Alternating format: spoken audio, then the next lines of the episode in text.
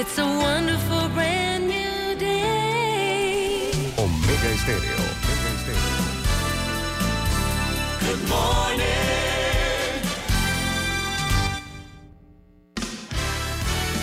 La mejor franja informativa matutina inicia a partir de este momento con un análisis completo del acontecer nacional e internacional. Noticiero Omega Estéreo.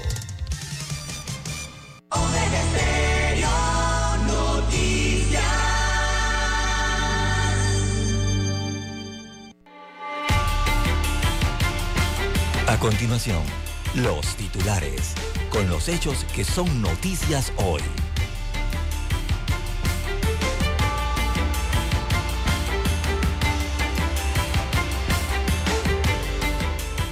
Iglesia Católica y Colegio Nacional de Abogados piden a la Corte que intervenga en conflicto minero. Clases se reanudarán en donde puedan garantizar la seguridad. Por hurto durante las protestas condenan a cuatro personas. Colegio Médico rechaza la obstrucción de los trabajadores que no pueden llegar a brindar el servicio de salud. Noche de terror, un caos total, bombas lacrimógenas, fuegos artificiales y piedra y bala también. Una mujer muere de un disparo en medio de las protestas. Policía dispara en pierna a un sujeto desarmado. Lo van a procesar disciplinariamente. El gobierno pues se mantiene con el contrato vigente y no da avisos todavía de una derogatoria. Comercio en Panamá Oeste afectado por las protestas. Hoy también habrá protestas en la tarde. Ya la convocatoria está hecha. El Suntrack dice que marchará desde la Plaza Porras hasta la Presidencia de la República. Y en calle 50 también la sociedad civil, como anoche, hará protestas nuevamente. Médicos especialistas del Santo Tomás y médicos de Changuinola apoyan paro. Ya en Merca Chitré hay abastecimiento restringido de los productos, los cierres de vías, con productos que vienen de Chiriquí hacia la ciudad y hacia las provincias centrales. Se está viendo afectado. Ministerio de Salud detalla impacto de protestas en atención médica también. En otros titulares tenemos también para la fecha, señoras y señores, cayeron dos estafadores en la operación Platinum. La jornada escolar seguirá suspendida, dice el Ministerio de Educación. Las protestas se salen de control y aumenta el temor. Bien, amigos y amigas, estos son solamente titulares. En breve regresaremos con los detalles de estas y otras noticias. Estos fueron nuestros titulares de hoy. En breve regresamos. Escuchar Omega Stereo es más fácil que nunca.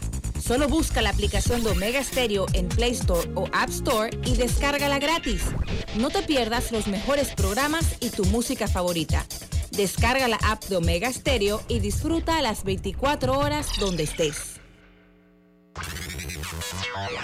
Desde el dominante Cerro Azul, Omega Estéreo cubre las provincias de Panamá, Colón, Darién, Panamá Oeste y las playas en los 107.3. Continúa desde el majestuoso Cerro Canajagua en los 107.5, cubriendo todas las provincias centrales hasta el imponente volcán Barú en los 107.3 para las provincias de Chiriquí, Bocas del Toro y Veraguas. Omega Estéreo para todo Panamá.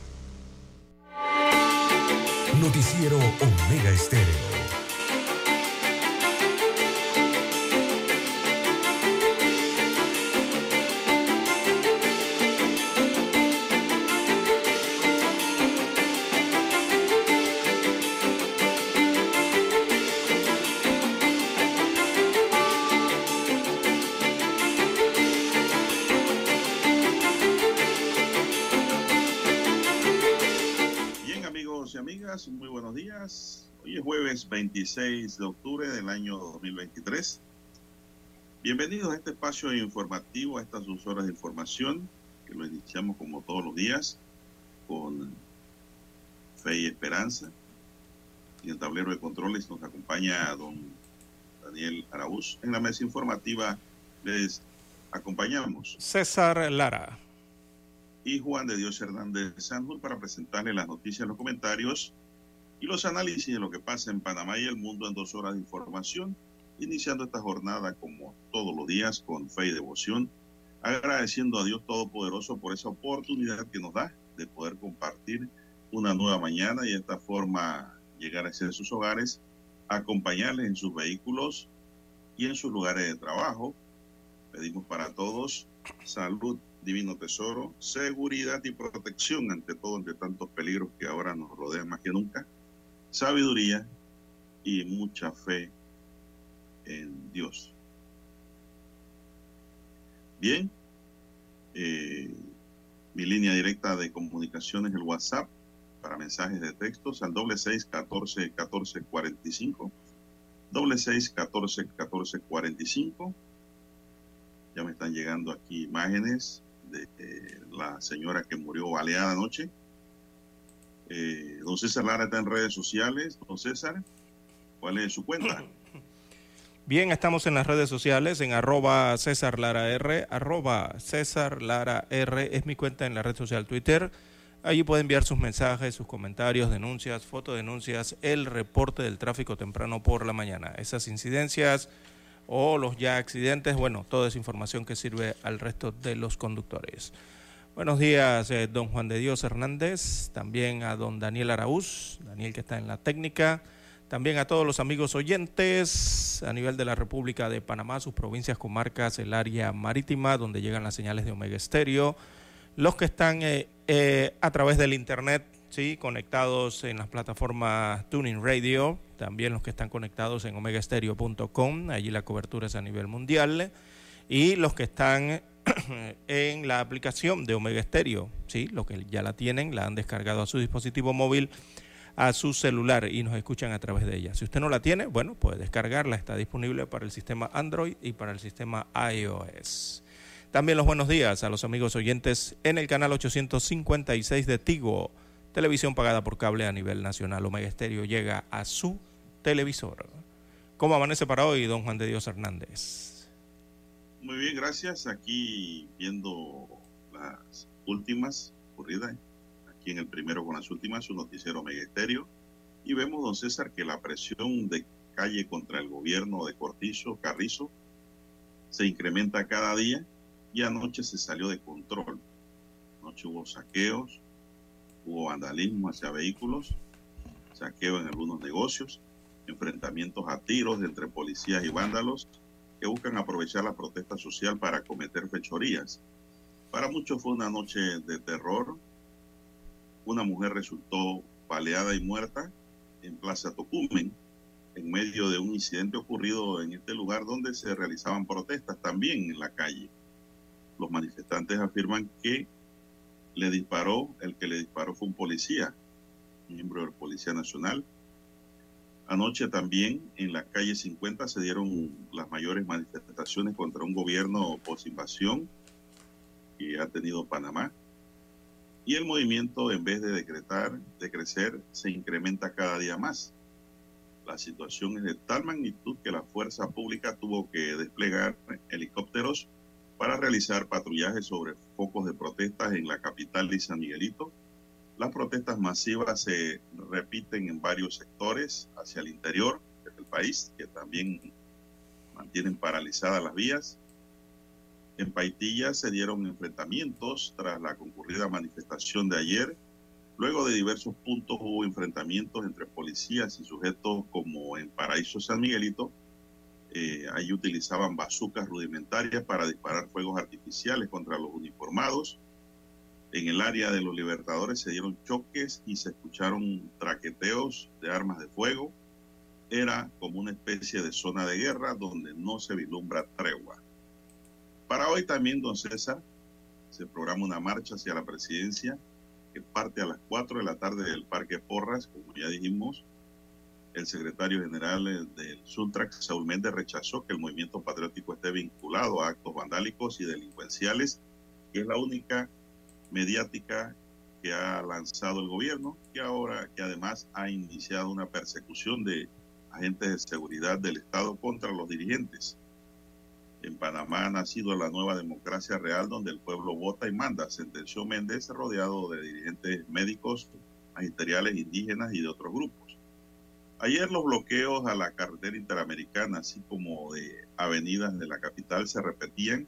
Las personas quedaban atascadas en los tranques y los vagones del metro iban repletos de pasajeros ante la ausencia de los metrobuses en la calle y el llamado eh, transporte pirata. En Colón, a lo largo de la carretera transímica, la autopista, las vías hacia la costa arriba y costa abajo, delincuentes exigían tarifas de pago, don César, peajes para pasar, eh, que iban desde 3 dólares a 5 dólares.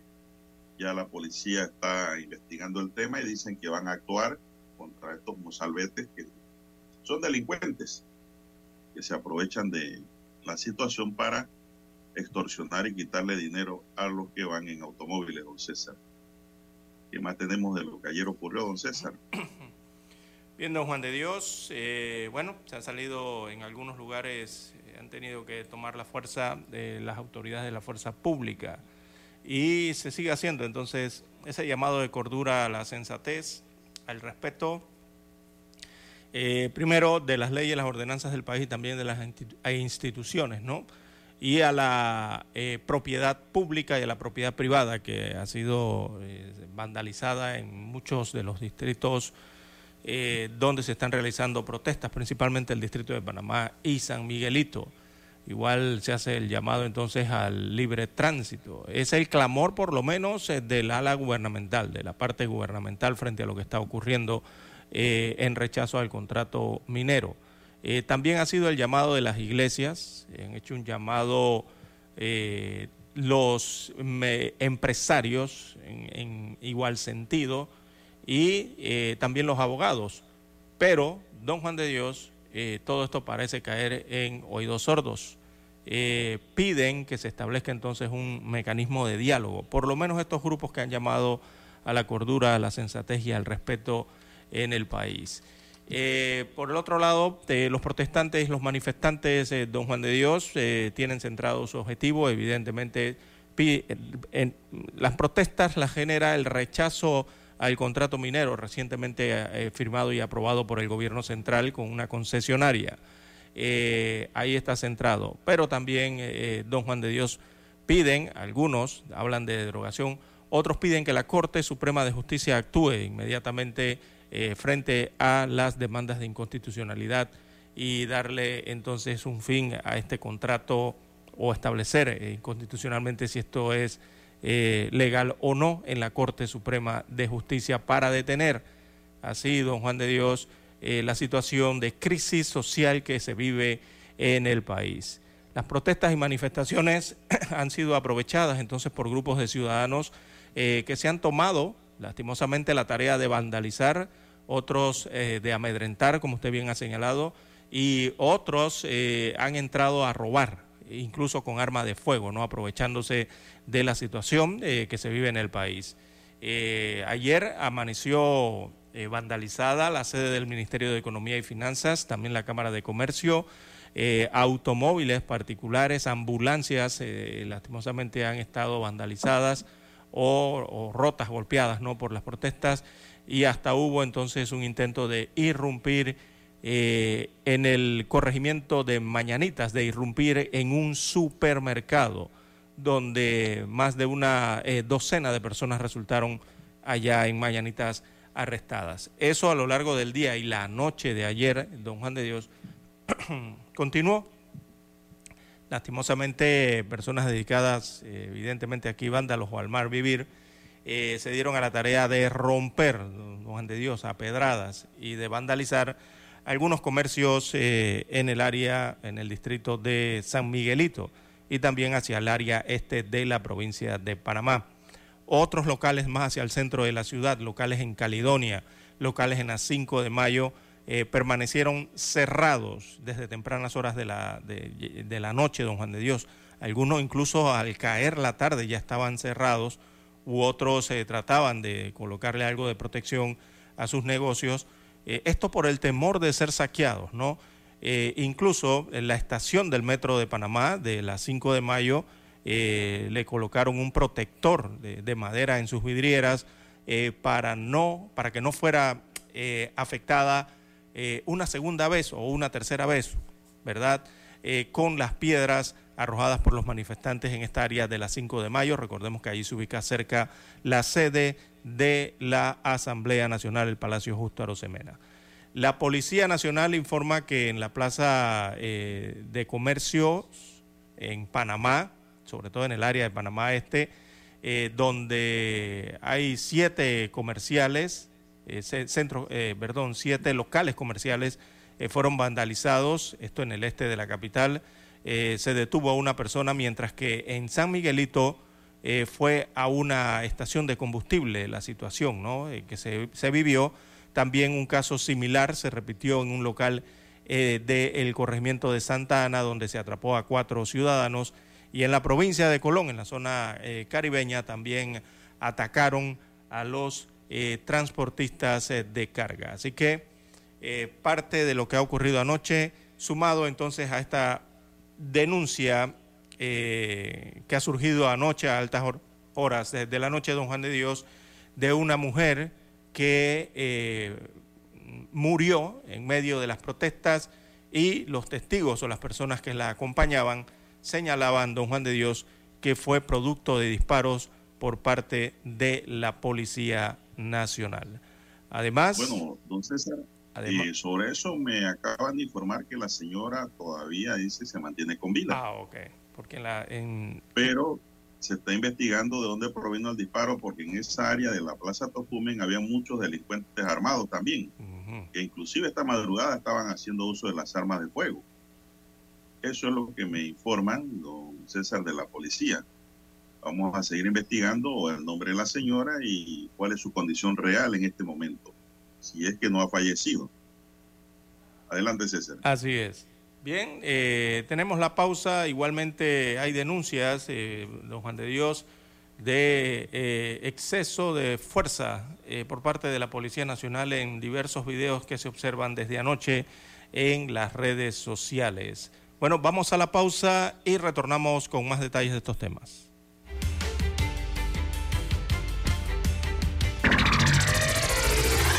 ¿Quieres anunciarte en Omega Stereo pero no sabes cómo? Solo llámanos o escríbenos al 6675-0990 y buscaremos la mejor opción para tu marca, producto o empresa. Ya lo sabes, 6675-0990. No esperes más. En centrales telefónicas, la casa del teléfono es tu mejor opción asesoramos y ofrecemos buena atención. Con años de experiencia trabajando para ti. La casa del teléfono, ubicados en Via Brasil y lista hermosa. La casa del teléfono, líder de telecomunicaciones. La casa del teléfono, distribuidores de Panasonic. Ven a visitarnos. La casa del teléfono. 0465 lcdtcorp.com Distribuidor autorizado Panasonic. Noticiero Omega Estéreo.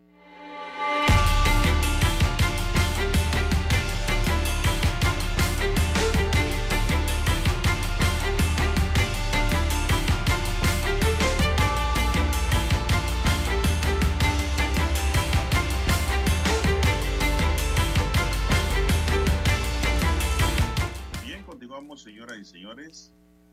Eh, la Policía Nacional desarrolló operativos con César en el sector de Pacora junto al Ministerio Público para ubicar a los responsables de vandalizar ocho locales comerciales y dos vehículos. Sin lugar a dudas, los delincuentes están aprovechando los momentos de protestas para hacer de las suyas, pero la policía también está tras ellos. Tras acciones operativas, la Policía Nacional retuvo en el sector de La Pagoda a unos 11 menores y un adulto quienes infiltrados en las manifestaciones pretendían vandalizar supermercados y otros locales en el corregimiento de las Mañanitas. Ante los actos vandálicos que han ocurrido en las últimas horas en varias partes del país, como en el caso del Pío Pío de la entrada de Paraíso que le robaron hasta los televisores, el gobierno reiteró su llamado a la cordura, sensatez y respeto de las leyes e instituciones, la propiedad pública y privada, así como el libre tránsito. El gobierno dijo que reconoce el derecho legítimo de manifestarse pacíficamente, pero reitera que no tolerará acciones vandálicas ni llamados a la anarquía ni delito alguno, por lo que todos estos actos serán judicializados y se penalizará quienes resulten responsables de acuerdo con lo establecido en las leyes nacionales. Bueno, esta parte última está viendo César que persigan a los vándalos, a los delincuentes, pero que no confundan a los protestantes con delincuentes. Después, con esa historia de que se están eh, vandalizando o están cometiendo delitos. Tienen que ser muy precisos al momento de actuar por parte de la policía. También circuló, don César, ayer un video, no sé si yo creo que se lo envié, apenas me llegó, de un sujeto eh, que fue baleado, un señor ya de edad, fue baleado sí, sí. en su pierna por parte de un policía.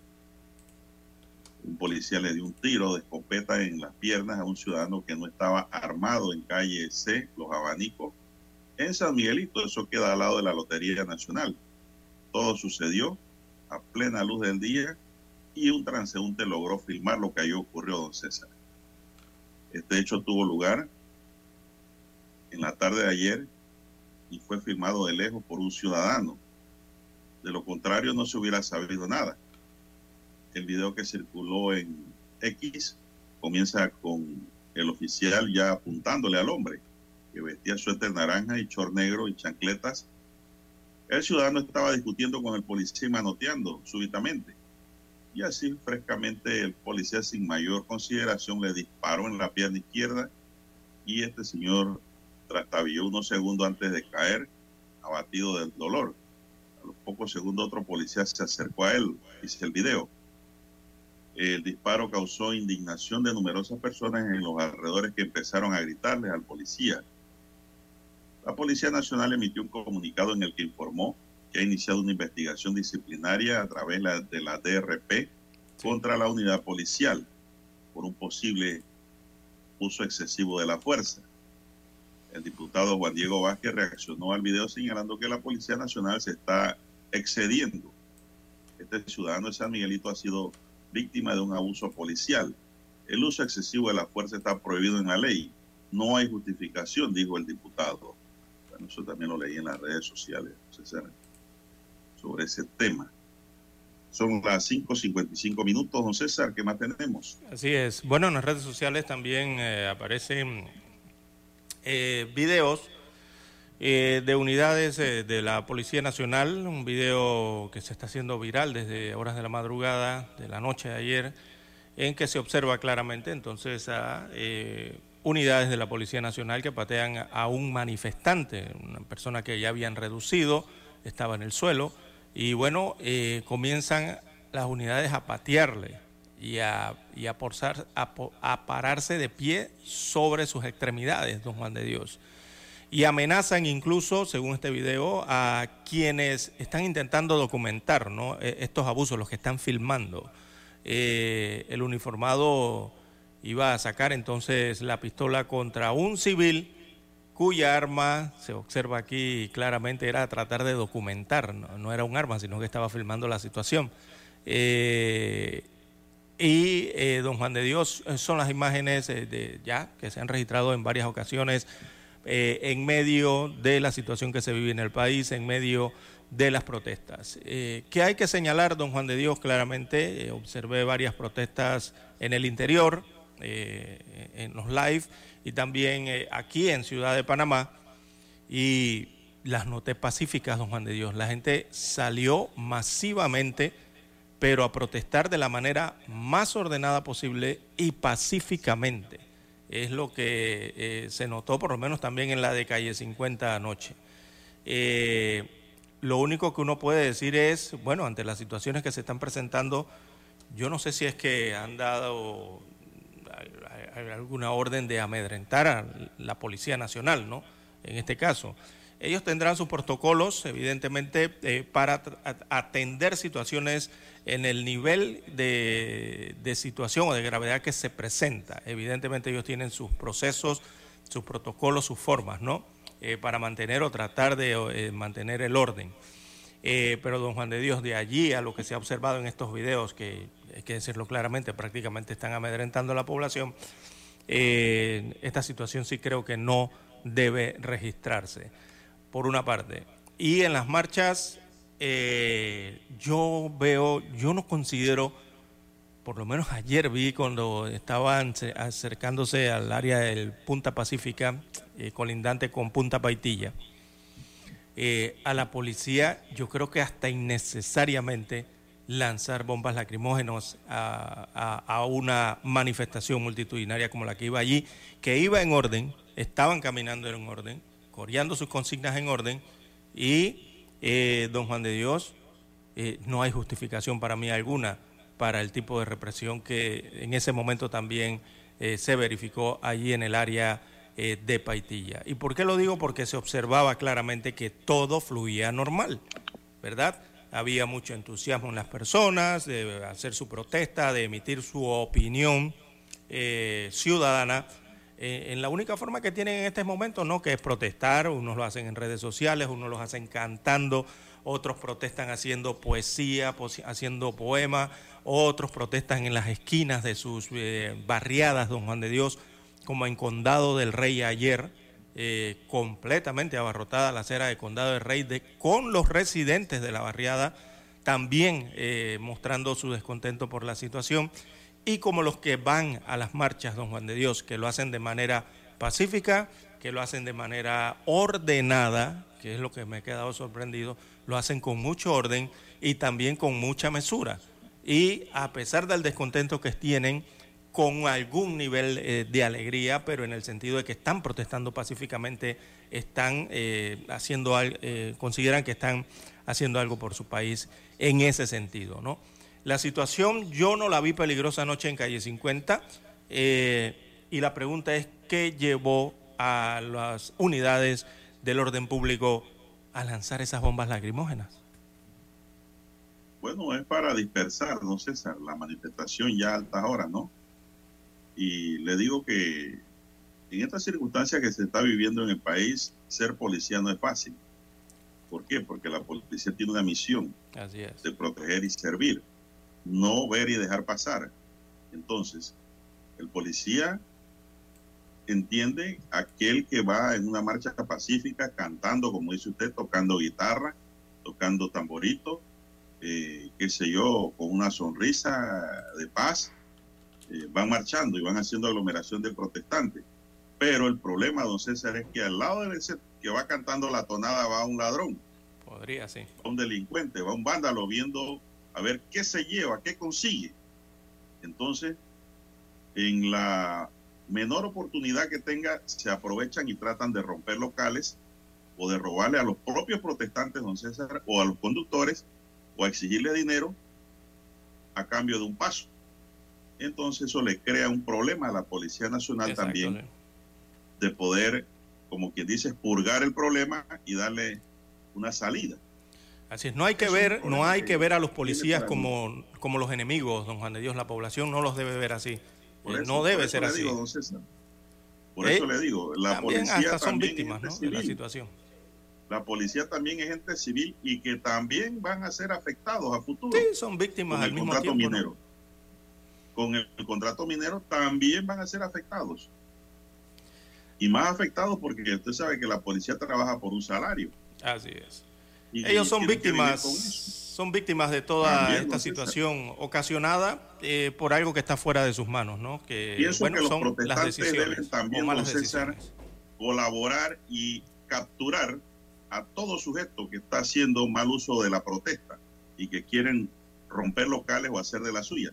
Si capturaran gente también y los amarraran, es un problema y es, eh, es ponerse un peligro porque esos sujetos andan armados, entonces eh, la policía también pudiese actuar de mejor manera. Pero el problema, don César, aquí es que ellos están como quien dice, en un fuego cruzado. Así es. Tenemos que hacer la pausa. protestantes pacíficos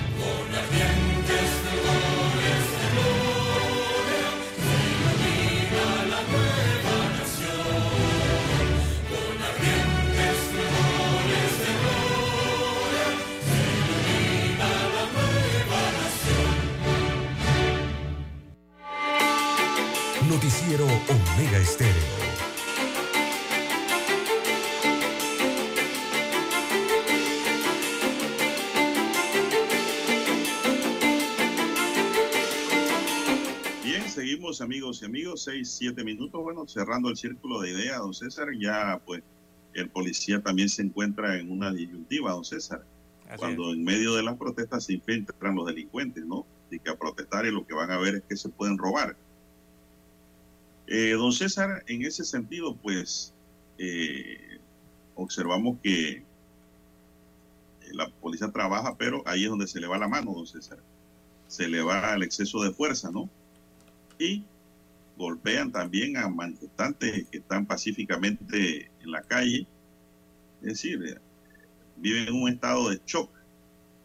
Aquí estoy viendo, don César, que Crítica Libre dice que una mujer murió de un disparo anoche, en medio de las Sí. protestas. es. Lo tiene como titular Sin hoy embargo, principal. sí, esto tiene que aclararse en el día porque aquí una fuente de la policía me está escribiendo y me está diciendo que las unidades policiales quienes manifiestan, se manifiestan en un intercambio de disparos con sujetos desconocidos. Allí resultó la joven Maribel Castro, de 19 años de edad, con una herida a la altura de la clavícula izquierda. Hasta el momento la condición de ella es estable. No ha muerto, dice aquí una fuente de la Policía Nacional, don César. Ojalá haya sido así. Sí, sí, no como lo ha dicho el tabloide, de que murió la mujer anoche en ese enfrentamiento. Y ahora se investiga la bala, de dónde salió. Si es una bala que usa la policía en su arma de reglamento o es una bala furtiva de los delincuentes. Eso es lo que ahora mismo tiene que investigar el Ministerio Público en este caso, porque hay una persona herida de bala, a lo menos, producto de la protesta anoche. Son las seis, nueve minutos. ¿Qué más tenemos, don César?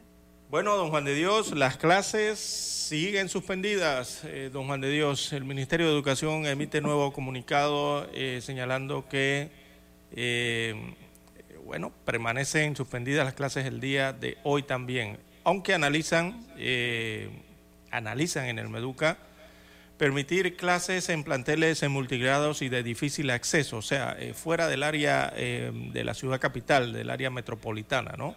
Ya esto sería más hacia el área de las provincias, eh, más alejado entonces estos colegios o, centros básicos que están eh, un poco más allá de las periferias de las principales eh, ciudades en el interior del país o comunidades urbanas del país. Es lo que están analizando hasta el momento, aunque el ministerio dijo que el día de hoy también se mantienen, por lo menos este jueves, se mantienen suspendidas las clases en los colegios públicos. En cuanto al otro, don Juan de Dios, el Ministerio, el Meduca, informa que para mañana se permitirá ofrecer el servicio educativo en la modalidad que favorezca a estudiantes y también a centros docentes, eh, estos serían los escolares públicos en las regiones educativas del país, eh, especialmente en escuelas multigrado, ¿no? de difícil acceso en áreas insulares y donde estos tengan la seguridad para desplazarse, o sea, que están fuera del área donde se están realizando las protestas. Eh, sin embargo, dejaron claro que las clases se mantienen suspendidas en las regiones educativas como en las cabeceras de las provincias donde no existan las garantías para preservar la seguridad física de los escolares y los miembros de la comunidad educativa. En cuanto a las clases en los colegios particulares, el Meduca nuevamente reiteró que éstas seguirán eh, dictando eh, sus clases según las medidas de flexibilidad eh, que sus directivos hayan utilizado de acuerdo con los padres de familia. Aquí se están refiriendo a las clases virtuales, ¿no? sobre todo en las escuelas privadas. Así que estas medidas, se reiteró el Ministerio de Educación, no incluyen a directivos, tampoco a educadores y funcionarios de cada colegio, ya que estos deberán cumplir con su labor apegada al horario, por lo cual deberán acudir eh, a su plantel respectivo eh, escolar para atender sus responsabilidades académicas y administrativas. Parte de lo que versa el último comunicado que emite el Ministerio de Educación respecto a las clases eh, a nivel nacional, sobre todo las clases en, en el ala pública, ¿no? en los centros educativos eh, públicos.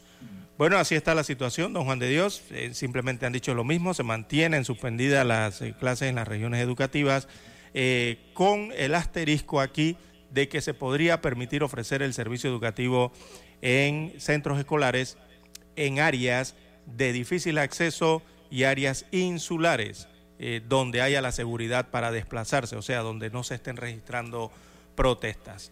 Pero lo probable allí, don Juan de Dios, es que el director, ante la situación que está viviendo el país, eh, no creo que vayan a dar clases, a pesar de que estén bien alejados ¿no? de las protestas. No, no, no, no. Clase no creo que no creo que, No creo que vayan a arriesgarse ni a tomar esa decisión. No, no, no. no. Bueno, don César, eh, la Iglesia Católica pide encontrar el camino de la paz. Las protestas no cesan, don César. Así es, los obispos la conferencia la conferencia episcopal pidió encontrar el camino de la paz por las manifestaciones que se han dado por tercer día consecutivo esta semana y que cada día van aumentando. Gremios docentes, uno de los sectores que se manifiesta, marcharán hoy a la presidencia. La conferencia episcopal, al tiempo que solicitó encontrar el camino de la paz por las protestas a nivel nacional en contra del contrato minero, reiteró las críticas a la actividad minera. Por tercer día consecutivo de esta semana, los diversos sectores que rechazan el contrato ley se tomaron las calles en diversas zonas del país. La conferencia episcopal emitió un comunicado en el que solicitó que se escuche el clamor del pueblo en las calles y pidió a la Corte Suprema de Justicia revisar y que se pronuncie urgentemente sobre los recursos de inconstitucionalidad que se han presentado en contra de la ley 406 del 20 de octubre de 2023 que establece el contrato entre el Estado y la minería o de la minera Panamá. Sí, allí me parece que está la noticia, don Juan de Dios, en que los obispos panameños eh, han solicitado a la Corte Suprema de Justicia que revise y que se pronuncie, y lo pusieron en negritas y en comillas, don Juan de Dios, de forma urgente, es lo que han señalado los obispos, que se revise de forma urgente en el órgano judicial, en la Corte, eh, este tema sobre la inconstitucionalidad de la, ley, de la ley del contrato minero, don Juan de Dios. Eh, tenemos que hacer una pausa pendiente, don Juan de Dios, y ampliamos un poco más sobre esta temática. Noticiero Omega Estéreo. La información y el análisis en perspectiva. De lunes a viernes, de 7.30 a 8.30 de la mañana. Con Guillermo Antonio Adames, Rubén Darío Murgas y Camila Adames Arias. En perspectiva. Por los 107.3 de Omega Estéreo.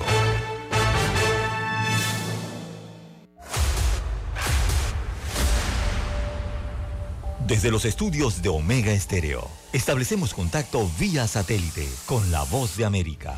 Desde Washington, presentamos el reportaje internacional.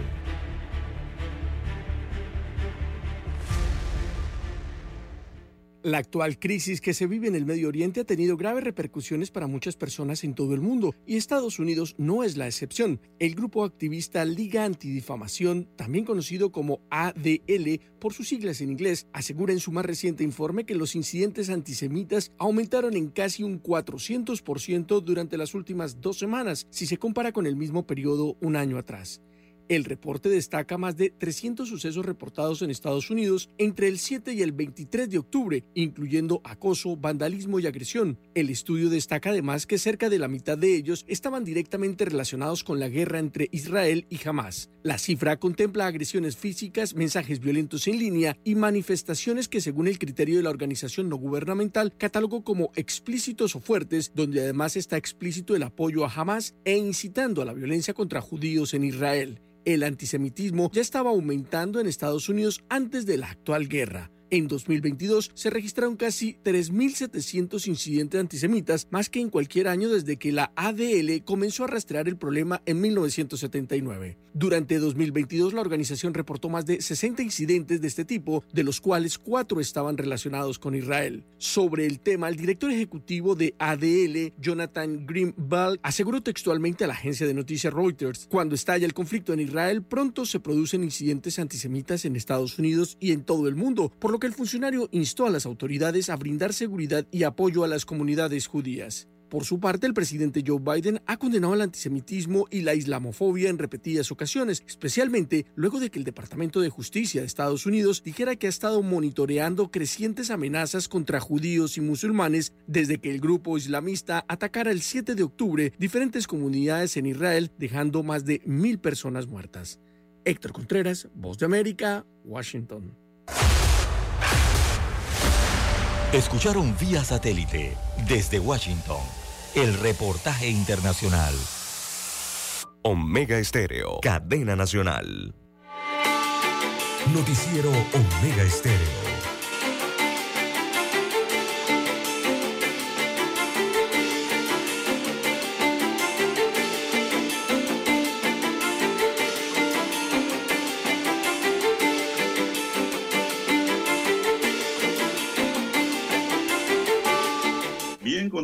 Señoras y señores, son las 6:18 minutos, amanece Panamá.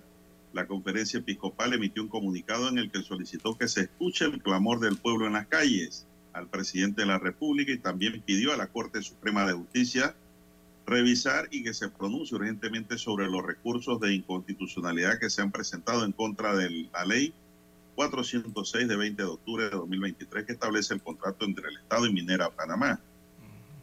Hasta ayer se han presentado tres demandas y se espera que hoy se presente otra en contra de la ley que otorga a Minera Panamá 20 años prorrogables para explotar el yacimiento de cobre en Cerro Petaquilla. Bueno, yo estoy seguro, don César, que no van a ser ni tres ni cuatro demandas, van a ser 40 o 50. Sí, exactamente. Usted va a ver. Usted va a ver, no crea. Tiene que haber una acumulación al final, ¿no? están escribiendo, Sí, porque estudiando y escribiendo el tema. así es. Es que Eso va a llegar una por una. Sí. Evidentemente, eh, al haber firmado un contrato, don Juan de Dios, digo, todos los abogados en Panamá que saben hacer contratos saben la situación en que se encuentra eh, un, contrato una vez es firmado, ¿no? Si usted quiere modificar o echar para atrás ese contrato, primero que nada deben estar de acuerdo las partes que firmaron, ¿verdad? Las dos partes en este caso. Eh, y evidentemente aquí, si una echa para atrás o dice, bueno, no queremos este contrato ya, hay que ver si la otra quiere lo mismo. Si las ambas quieren lo mismo, entonces se puede. Pero eh, la situación está en que esto fue ya aprobado, eh, don Juan de Dios. Eh, evidentemente no se puede derogar porque es una ley. Perdón, no, no es una ley. Esto no es una ley común y corriente. Sino este es un contrato de ley, ya cambia la situación, y es un contrato de ley especial de concesión, donde lo que se necesita es que las partes, la otra parte, en este caso, eh, se entiende, acepte que se modifica o, que se deroga o, que se anula o, que ya se acaba el contrato. Un ejemplo, ¿no? Lo estoy dando a forma de ejemplo. Obviamente la, la minera o eh, aquí los inversionistas eh, de esta minera claramente no van a aceptar si eso es lo que estaban buscando desde un inicio. Por eso es que aquí, don Juan de Dios, eh, se habló mucho del código minero, de reformarlo, de hacer un nuevo código minero. Eh, tuvieron todos los años y todo el tiempo para poder hacerlo, analizarlo bien y hacer un nuevo código minero en Panamá. Lastimosamente no se hizo a través de las administraciones gubernamentales, eh, don Juan de Dios. Y eh, ahora que se intentaba hacer el código minero, usted lo que vio era que se empujaba aquí, era no, por código minero no, se empujaba era vamos a hacer un contrato de ley especial. Y al final, ya lo habíamos explicado aquí anteriormente, don Juan de Dios, en otros programas, en, uf, hace meses atrás, eh, de por qué insistían tanto en un contrato eh, de ley especial de concesión minera. Evidentemente era porque eh, el contrato iba a estar por arriba de todo, don Juan de Dios. Y la constitución lo establece así, la pirámide o la estructura, o como usted lo quiera ver, de, de- de las leyes, de la ordenanza y la jurisprudencia en Panamá lo establecen así. Eh, un contrato eh, de ley eh, avalado de concesión, en este caso, está por arriba de todo, está por arriba de el código minero, está por arriba de las leyes ordinarias, está por arriba de resoluciones, de decretos, por arriba de todo. Entonces, por eso era que insistían tanto en que fuese un contrato avalado por lo que establecen los preceptos constitucionales, ¿no? Y no un código que pudiese, bueno, estar por debajo de aquello, ¿no? Eso por una parte, don Juan de Dios. Y evidentemente desde que esto fue firmado por el aprobado por la Asamblea y eh, firmado por el Ejecutivo o sancionado en este caso, aprobado, eh, la única otra vía que existe es la Corte Suprema de Justicia, ya en el órgano judicial, eh, que lo declare evidentemente inconstitucional, porque, y, y digo lo declare porque es que está más que claro allí, don Juan de Dios, que hay una serie de inconstitucionalidades, artículos que golpean la Constitución, pero es que es directamente, eh, y eso lo sabía el legislativo, eso lo sabía el órgano ejecutivo, y procedieron de todas maneras, don Juan de Dios, a pesar del clamor de todos los especialistas que se lo venían diciendo y el clamor de la ciudadanía en general del pueblo. Lo hicieron de esa forma y con eso incluso ellos en su legislativo y en su ejecutivo, don Juan de Dios, están incumpliendo eh, las funciones constitucionales para lo cual eh, fueron electos, don Juan de Dios. Entonces, eh, está en manos de la Corte, como señala bien el, informe que usted está dando, don Juan de Dios. Bueno, el modelo consumista y extractivista que genera graves daños para la vida humana y el medio ambiente, si bien genera mucho dinero, no contribuye al desarrollo humano integral de políticas que aseguren la protección y conservación de nuestros más valiosos recursos. Poner el bienestar económico por encima de la vida es un grave error, recalcó ayer la conferencia episcopal. Añadió que es preocupante que a pocos días del mes de la patria se haya procedido con tanta celeridad a la aprobación de un contrato minero por parte de la Asamblea Nacional y la sanción del Ejecutivo de manera expedita, a pesar de los permanentes cuestionamientos de la sociedad. Esto ha crispado los ánimos de un gran sector de la población que ha producido una infortunada situación, infortunada situación de confrontación, represión y violencia, manifestaron los obispos. Reconocieron la complejidad de la situación actual y reiteraron que la protesta social pacífica es un legítimo derecho que históricamente se ha ejercido en múltiples formas. Con represión, amenazas, heridos, presos y violencia no vamos a arreglar nada, dijo la conferencia. Este derecho hay que protegerlo de los actos vandálicos y de los delincuentes. Bueno, lo que dijimos hace un momento, don César, coincidentalmente con la conferencia, lo que Sí, vamos a decir sí, aquí en Omega. sí, clarito. Busquemos los caminos de la paz, recalcó la conferencia episcopal. Para los obispos, no es el momento de generar caos y división entre el pueblo panameño e instan a encontrar caminos de paz para atender con responsabilidad ciudadana la crisis sanitaria, ambiental, social, económica, educativa y política, luchando contra la corrupción, termina sentenciando la conferencia episcopal. Don César. Así es. Y las, todas las iglesias, don Juan de Dios, adicional a lo que ha hecho la No, Iglesia sí, Católica. todas las iglesias. Exacto, son todas las iglesias, o sea, la Alianza Evangélica de Panamá, la Iglesia Católica, ellos han hecho, o sea, los líderes de todas las denominaciones religiosas que hay en el país eh, se han pronunciado y se han pronunciado a favor de recuperar la, la convivencia pacífica y por la, eh, eh, por la realización de manifestaciones, eh, en, en este caso sin violencia, o sea, manifestaciones pacíficas. Ellos, tanto los evangélicos como los católicos, han abogado por el diálogo que termine con las confrontaciones. Eh, han hecho ese llamado a la sensatez, han hecho ese llamado a la reflexión, a la calma y también al diálogo, ¿no? Para lograr restablecer la paz social. Y eh, principalmente, don Juan de Dios, dentro del llamado, el que poderosamente llama precisamente la atención, es ese que han pedido a la Corte Suprema de Justicia que revise y se pronuncie urgentemente sobre la inconstitucionalidad eh, de esta ley de contrato minero aprobada recientemente por el órgano ejecutivo, don Juan de Dios. Yo creo, don César, que no queda otro camino. Sí, es por allá.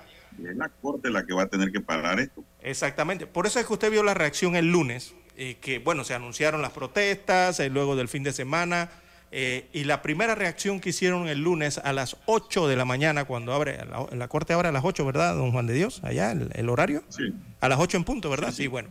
La primera reacción que hicieron los abogados en Panamá fue ir desde las 8 de la mañana a presentar demandas de inconstitucional- inconstitucionalidad.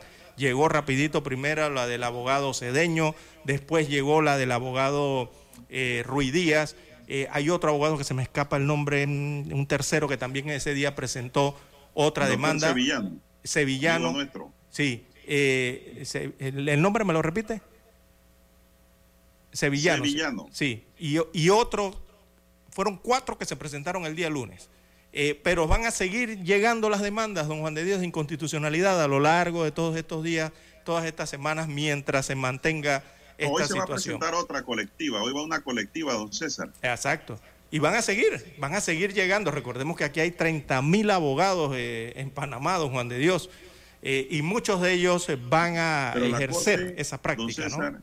En nombre del no país. Puede esperar que llegue, la Corte no puede esperar que llegue la última demanda Ah, no, para no, no, no, acumular claro. para luego empezar a resolver. No, claro que no, tiene Ellos que tienen actuar. que ir evacuando las demandas.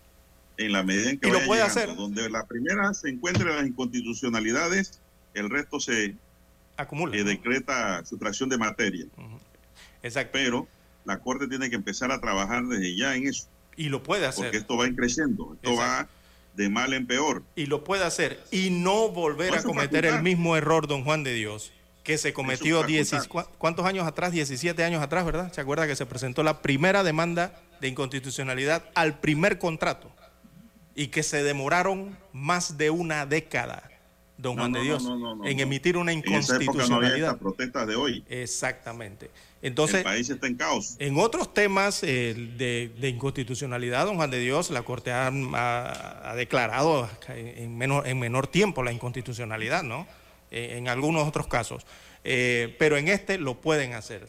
Tienen el personal, don Juan de Dios. Ahí hay una cantidad de magistrados y de personal, abogados, asesores, todo, que, que pueden hacer esto y lo pueden hacer eh, eh, en tiempo récord y rápido, eh, don Juan de Dios. Y no creo que les tome mucho tiempo, don Juan de Dios, porque la verdad es que si uno se pone a enumerar la cantidad de artículos que son violados en la Constitución, es que los van a encontrar más que rápido, don Juan de Dios, eso los van a encontrar rapidito.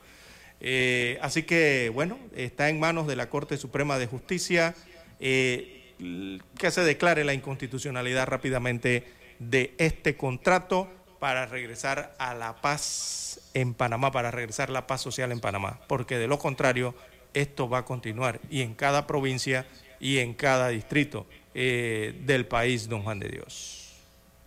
Bueno, es que el gobierno está llevando, don César, al país a la quiebra después de un intento de recuperación, después del COVID. Así es. Eh, ¿Por qué digo el gobierno? Por la forma en cómo han manejado el tema, don César. Sin participación ciudadana, sin participación de la gente que conoce y sabe de la materia, sin tomarlos en cuenta, don César, sino que ellos mismos a través de la asamblea dijeron aquí hay cuatro puntos que acogemos y que estos son los que hay que cambiar. Y eso, es no otra así. y eso es otra Eso no es violación a la Constitución, don Juan de Dios. Eso que hicieron de esos cuatro Bueno. puntos y mandarlo para atrás con una cartita. Nada de eso. Mire, la Asamblea Nacional no tiene facultades para derogar esto ahora en este momento. Eh, y eh, esto que ellos mismos aprobaron, violando primero sus funciones. correcto. Exacto, violando primero sus funciones como diputados, como diputados, incluso violando la Constitución también por hacer eso de enviarle sugerencias al Ejecutivo en un tema de un contrato que nada más era aprobar o rechazar. Y ahí hasta Exacto. abstenciones se dieron en la Asamblea Nacional, imagínese usted, en un tema que era o apruebas o rechazas, o sí o no, ya, más nada, no había más nada que hacer allí. Pero hasta en eso eh, violan la constitución, eh, don Juan de Dios. Bien, hay que hacer la pausa. Sí, yo no digo, eh, eso fue un acto violatorio de la constitución de lo que hicieron los diputados. Ajá. Indudablemente, don César, ellos no tenían que hacer lo que hicieron, que devolver el contrato con sugerencias. Ellos tenían era que aprobar o improbar, Exactamente. como ordena la Carta Magna. Por eso era que Juan Diego Vázquez decían que había que llegar hasta el final Exacto. y sí. no se hizo. 6.30 minutos, vamos a la pausa, don Dani. Vamos a escuchar el periódico. Así es. Omega Estéreo, cadena nacional. ¿Tienes proyectos? ¿Tienes propósitos? Tienes a Unibank. Somos el equipo que te conecta con la comunidad del crecimiento, con soluciones digitales y los mejores productos, para que disfrutes lo lindo que es crecer. ¿Ganas de crecer? Tienes a Unibank. La información y el análisis. En perspectiva. De lunes a viernes, de 7.30 a 8.30 de la mañana. Con Guillermo Antonio Adames, Rubén Darío Murgas y Camila Adames Arias. En perspectiva. Por los 107.3 de Omega Estéreo.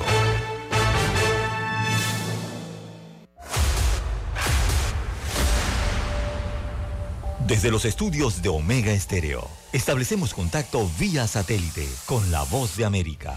Desde Washington, presentamos el reportaje internacional.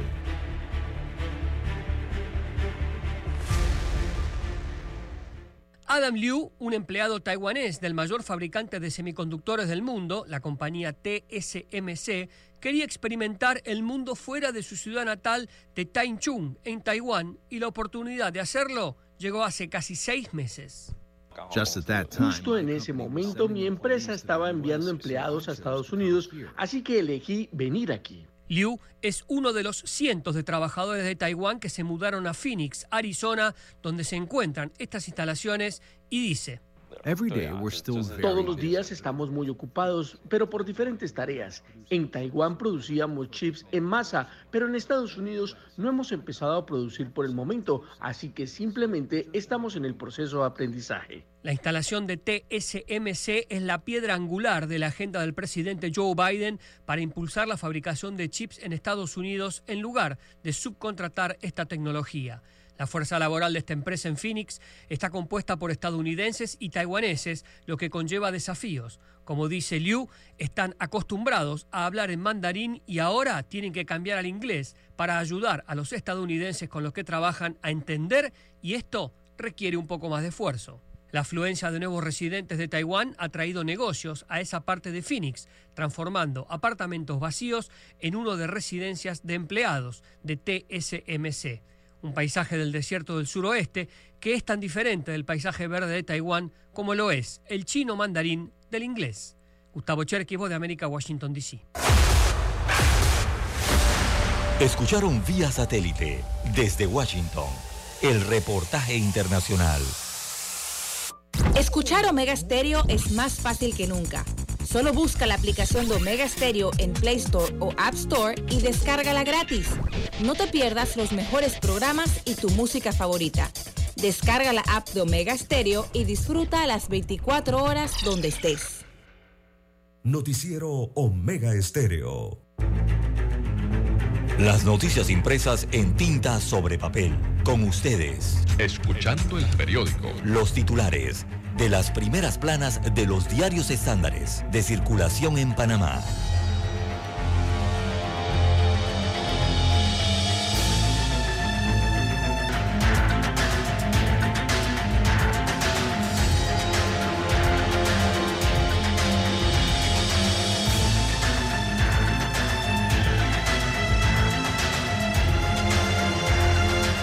Bien, amigos y amigas, vamos con los titulares entra la primera plana del diario La Estrella de Panamá que nos dice, Iglesia Católica y Colegio de Abogados piden a la Corte que intervenga en conflicto minero.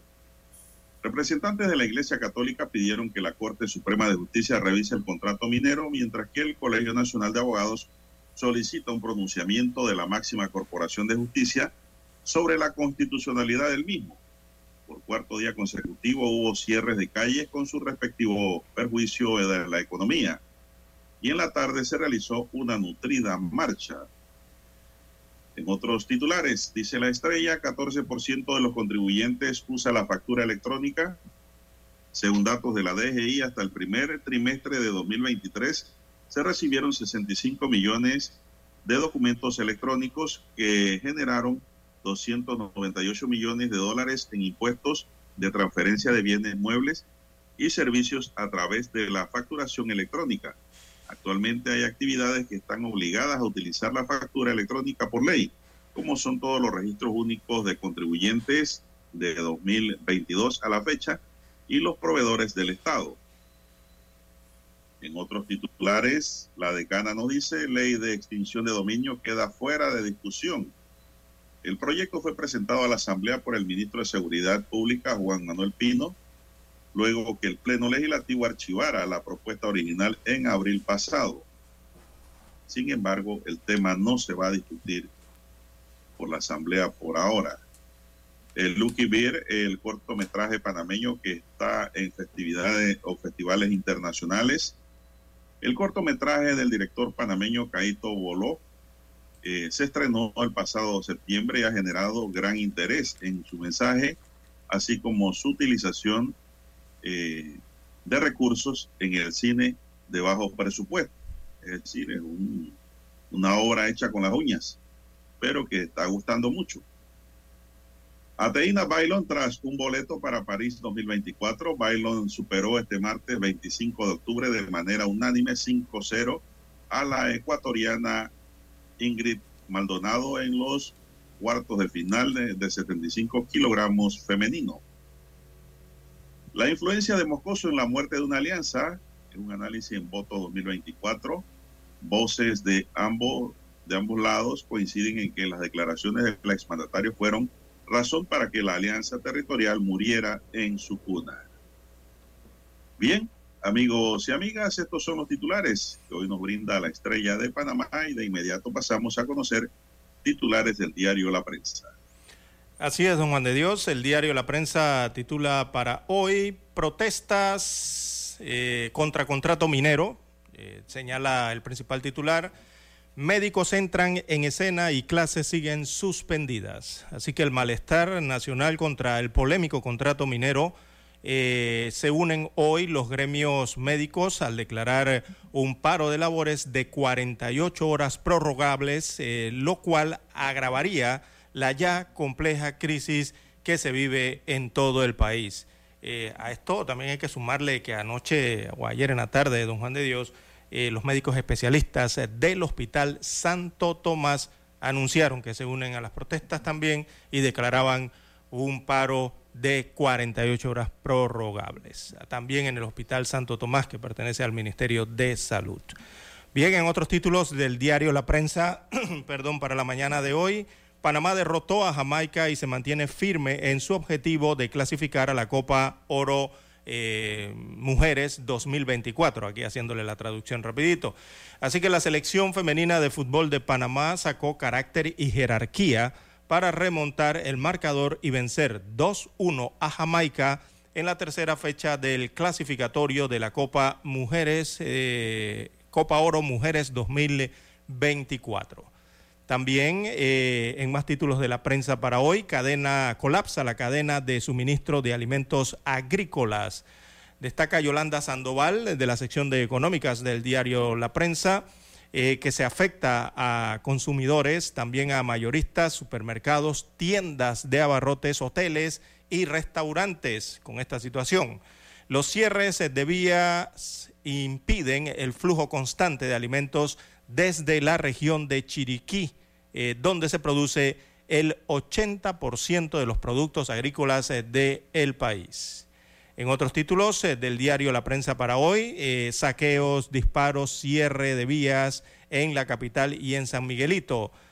una serie de fotografías, ¿verdad? Gráficamente, esta información nos habla de que varios comercios en el distrito de San Miguelito fueron saqueados por sujetos que se cubrían los rostros y llevaban piedras en sus manos la noche de este miércoles 25 de octubre. Así que, bueno, incluso entraron a robar en un restaurante en San Miguelito. Eh, también en otra de los títulos, otro de los títulos eh, de portada del diario La Prensa, el CAI quiere escribir una nueva historia en el estadio Independencia. ¿Sí? Eh, el Club Atlético Independiente CAI, este es el de aquí, de Panamá, se enfrentará hoy al Real Estelí de Nicaragua en la semifinal de ida de la Copa Centroamericana de Clubes de la CONCACAF. Así que la mayor de las suertes entonces para el onceno de allá, de la provincia de Panamá Oeste. También en otros títulos eh, del diario La Prensa para hoy, estamos de luto, no a la minería, destaca Ereida Prieto Barreiro, eh, periodista del diario La Prensa. En su lead eh, señala que gremios docentes de Panamá Oeste y miembros de la sociedad civil marcharon a lo largo de la Avenida de las Américas en La Chorrera, gritando arengas, consignas, incluso hasta con el tradicional tamborito en rechazo al contrato de ley 406 entre el Estado y Minera Panamá. Minera Panamá, que es la filial de First Quantum Mineral, Minera Panamá, que es la que recibe la extracción de minerales de la empresa Cobre Panamá. Eh, también en otros títulos eh, del diario La Prensa para la mañana de hoy, los periodistas no se salvan de los perdigones y gases lacrimógenos. Destaca el informe que desde la semana pasada la Defensoría del Pueblo ha observado una escalada en el uso de la fuerza por parte de la Policía Nacional contra los manifestantes que han eh, salido a las calles para rechazar el contrato minero, destaca la información. Eh, bien, también eh, reprochan abuso policial contra adulto mayor.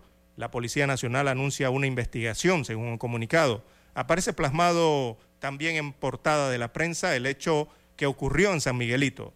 La investigación busca establecer si la acción policial estuvo acorde con los procedimientos policiales establecidos en la Ley 18 del 3 de junio de 1997. Esto según asegura la institución mediante un comunicado. También liberaron al hijo del dirigente sindical Saúl Méndez. La policía lo aprendió en el distrito de David, en la provincia de Chiriquí. Eh, bien, amigos oyentes, son los principales titulares que aparecen en portada del diario La Prensa para la mañana de hoy. Con ella concluimos la lectura de los principales titulares de los diarios estándares de circulación nacional. Hasta aquí. Escuchando el periódico. Las noticias de primera plana, impresas en tinta sobre papel. Noticiero Omega Estéreo. Desde los estudios de Omega Estéreo, establecemos contacto vía satélite con la voz de América. Desde Washington, presentamos el reportaje internacional.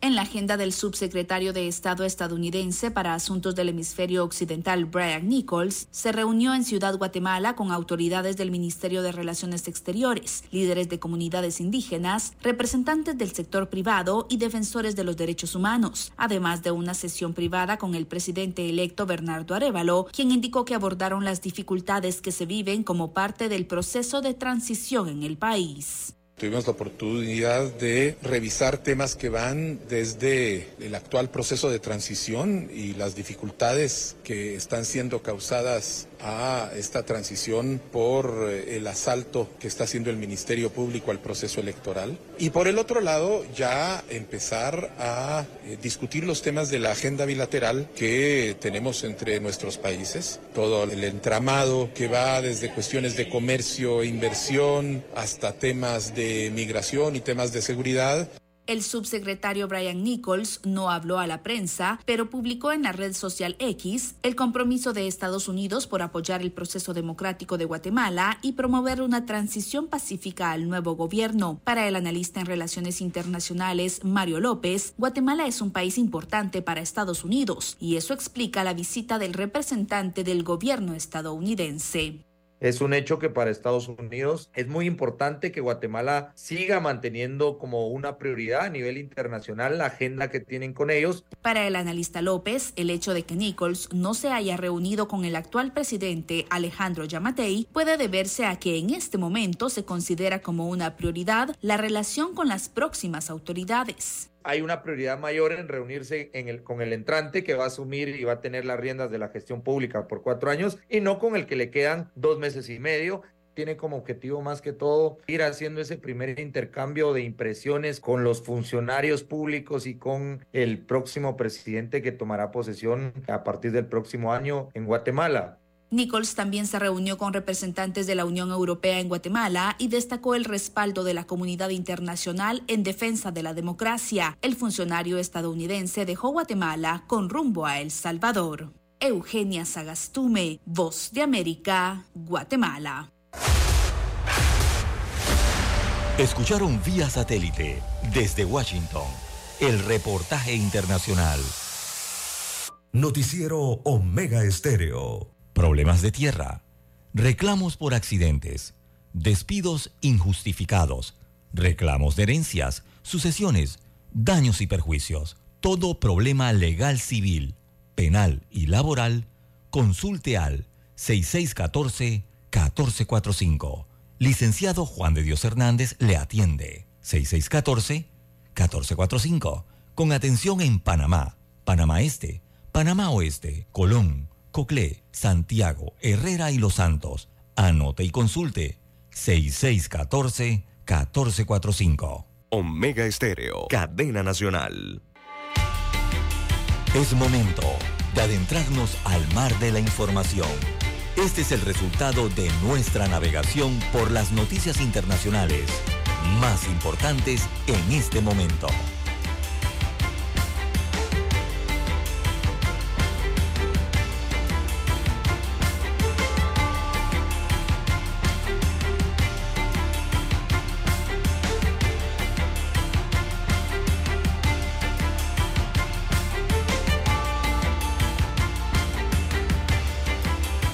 Señoras y señores, bueno, aquí me preguntan oyentes si hay cierres de vías. Sí hay, bastante, pero vamos a dársela después del plan internacional. Con César, vamos a hacer un resumen. Al menos 16 personas murieron y decenas más resultaron heridas en dos tiroteos masivos en un bar y una bolera en Lewiston, Maine, que provocaron la huida de familias, obligaron a un hospital local a llamar a personal fuera de servicio para pedir refuerzos y provocaron llamadas en tres ciudades para permanecer en el interior. Ayer por la noche dijeron las autoridades. Robert Carr, de 40 años, está siendo buscado como persona de interés en los tiroteos en los dos lugares, dijo la policía en Leuston, alrededor de las 11 de la noche, hora del este de Estados Unidos, añadiendo que debe ser considerado armado y peligroso. Es un reservista de la Armada. Sí. Si la gente lo ve, no deben acercarse a Carr ni estar en contacto con él de ninguna manera, dijo el comisionado del Departamento de Seguridad Pública de Maine, Mike Southwood, en la conferencia de prensa que dio el miércoles por la noche. O sea, ayer, Carr es un instructor titulado de armas de fuego y miembro de la Reserva del Ejército de los Estados Unidos, según se ha informado, es decir, conoce de manejo de armas, se informó a CNN fuerzas del orden de Maine, Carr había amenazado recientemente con llevar a cabo un tiroteo en una instalación de la Guardia Nacional en Saco, Maine, y también informó de problemas de salud mental del que padece, incluyendo escuchar voces, dijeron los funcionarios. Así es, don Juan de Dios. Eh, como usted bien lo ha descrito, eh, este señor, este, bueno, este sospechoso eh, sigue siendo, lo, están buscando incesantemente en los Estados Unidos de América. La policía de Maine, en este caso, busca eh, intensamente a este autor del tiroteo que dejó 22 muertos. Eh, él está armado y peligroso, según detalla el anuncio de la policía de Maine en las redes sociales. Así que lo siguen buscando a este reservista del ejército y, y, es instructor de armamento, don Juan de Dios. O sea, este señor sabe de armas, ¿eh? instructor de manejo de armas. Es el cargo eh, que tiene este sospechoso allá en los Estados Unidos de América. Eh, bueno, esta es una nueva matanza que se ha registrado en los Estados Unidos, una de las más eh, mortíferas desde Las Vegas del año 2017. Se añade a la larga lista entonces de tiroteos que enlutan eh, regularmente a los Estados Unidos de América. todos sabrán allá que en el mundo, donde en Estados Unidos las armas pululan y son fáciles de adquirir en, este, en ese país, ¿no? Así que tras haber sido informado de lo ocurrido, el presidente Joe Biden se ausentó de una cena, eh, era una cena de Estado que había en ese momento en honor al primer ministro australiano para comunicarse con, con funcionarios entonces locales, salió de esa cena a, a, comunicarse y ofrecer entonces el apoyo federal, según también versa un comunicado de la Casa Blanca, que está también en las redes sociales. Eh, bueno, hay fotos divulgadas de este sospechoso don Juan de Dios que muestran a un hombre con barba, eh, vestido con una chaqueta café, pantalones azules y zapatos café, con un rifle semiautomático. Es la situación que se desarrolla en los Estados Unidos de América, don Juan de Dios. Las 6.52 minutos de la mañana en todo el territorio nacional. Bien, eh, nos vamos a Asia. Eh, en Israel, este estado ubicado en el continente asiático, eh, el gobierno de Israel se prepara, más bien el ejército de Israel se prepara o ya prepara el campo de batalla y realiza una breve incursión con tanques en la franja de Gaza. Es lo que ha hecho el ejército, hay videos que muestran esto en los cables internacionales, ya que el ejército de esta nación asiática realizó una breve incursión con ataques en la noche eh, de la franja de Gaza, en el norte en este caso, ¿no? Previo a las próximas etapas de combate contra el grupo islamista Hamas. Informó entonces un, portavoz castrense el día de hoy. Eh, eh, aquí sería un día después de que el primer ministro israelí Benjamin o Benjamín Netanyahu eh, reafirmara que sus tropas harán una intervención terrestre en el enclave palestino. Así que durante toda la noche las fuerzas de defensa de Israel llevaron a cabo una incursión de forma selectiva utilizando tanques en el norte de la franja de Gaza como parte de los preparativos para las próximas etapas del combate, según indica ese mismo portavoz, eh, don Juan de Dios. Eh, los aviones de combate israelí ya han atacado más de 250 objetivos de Hamas, eh, la mayoría en la pequeña franja de Gaza. Imagínese usted la cantidad de objetivos, los cercanos que deben estar unos con otros. Bueno, don César, eh, sobre esa materia, al menos 6.546 palestinos han muerto. Sí, lástima. Se han disparado las cifras. Y 17.439 han resultado heridos por los bombardeos israelíes contra la franja de Gaza en represalia por el ataque del grupo islamista Hamas contra Israel el pasado 7 de octubre que dejó más de 1.400 fallecidos. El Ministerio de Sanidad de Gaza informó ayer que entre los fallecidos hay 2.704 menores de edad, 1.584 mujeres y 364 ancianos. Tan solo en las últimas horas, al menos 756 palestinos han perdido la vida en Gaza, entre ellos 344 menores y adolescentes, mientras que otros 1.142 han sufrido graves heridas. La Oficina de Información del gobierno de Gaza indicó que de otro lado, al menos 10 panaderías del enclave fueron objeto de ataques aéreos por parte de Israel, sin precisar el número de víctimas. El miembro de la oficina política de Hamas, Esad al-Jar, explicó en un comunicado que Israel está destruyendo infraestructuras, bombardeando hospitales escuelas, mezquitas, iglesias e instituciones gubernamentales civiles, cortando el agua, la electricidad e internet en Gaza. En las últimas horas Israel atacó a gran escala infraestructuras militares de Hamas en Gaza, incluidos los túneles, cuarteles y almacenes de armas, y mató a un comandante del batallón norte de Jan Yunis, Taiser Mobater. La guerra entre Israel y Hamas comenzó el 7 de octubre con el ataque del grupo islamita en suelo israelí que causó más de 1.400 fallecidos y más de 200 rehenes que fueron llevados a Gaza. Así es, es la última información que nos llega a César Vía, Agencia F. Sí, recordemos que bueno, la franja de Gaza no es una franja tan grande, ¿no? es un territorio bastante pequeño. Eh, allí viven más de 2 millones eh, de palestinos, en este caso. Eh, y si usted parte ese territorio en dos, eh, don Juan de Dios, recordemos que les pidieron que de los que viven hacia el norte, que son ahí es donde viven más del millón de, palestinos, evacuaran hacia el sur, hacia la parte de abajo de la franja de Gaza. Eh, en estos momentos la gran mayoría evacuó, muchos de ellos hacia el sur. Así que usted se imagina el hacinamiento que debe existir allí, ¿no? Y lo otro, con gran cantidad de objetivos de bombardeo aéreo eh, y también ahora de bombardeo eh, terrestre ¿no? por parte de los tanques.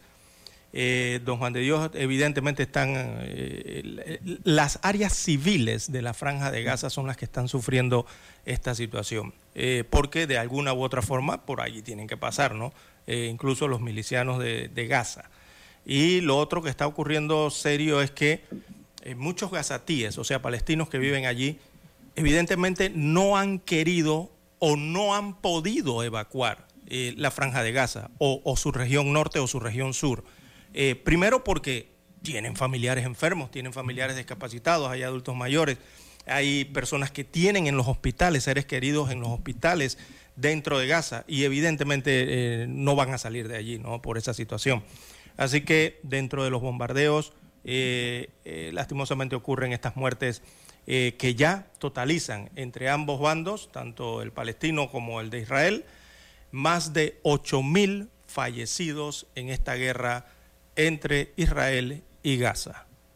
Las 6.57 minutos de la mañana en todo el territorio nacional. Y esto con toda la ayuda que está tratando de dar Egipto, ¿no? que al parecer es insuficiente también.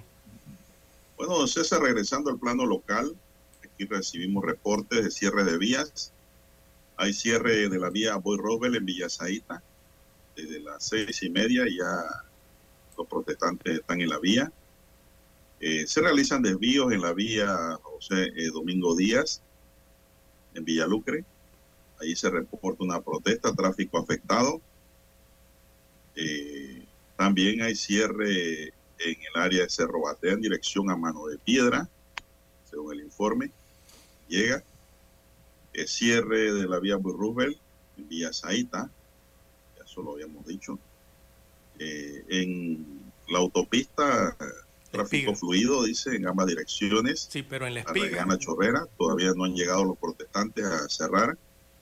Eh, sobre todo en el tramo de Bacamonte. No hay protestas en el tramo de Bacamonte de la antigua autopista, pero sí en La Espiga, o sea, una vez concluye la autopista y agarra la carretera nacional hacia el interior, en La Espiga eh, los conductores eh, sí están siendo desviados eh, por rutas alternas.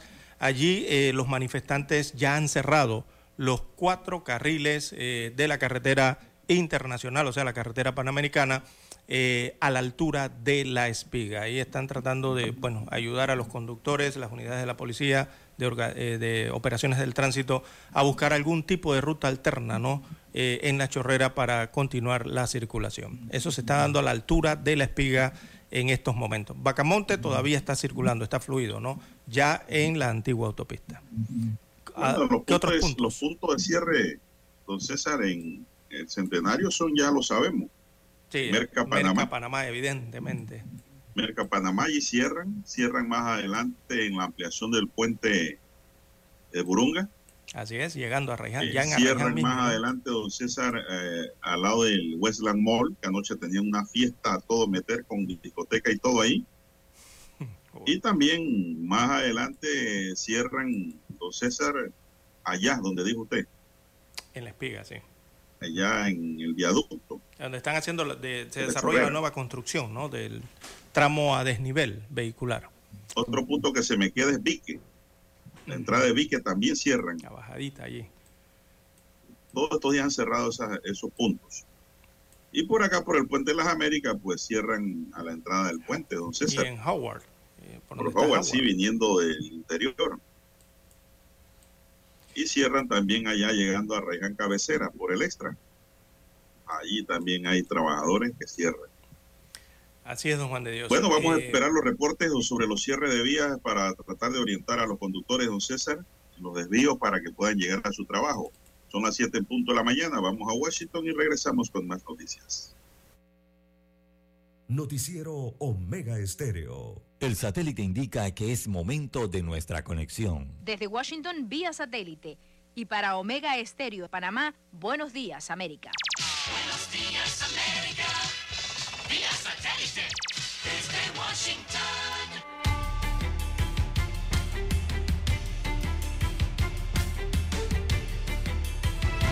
Desde Washington les informa Henry Llanos.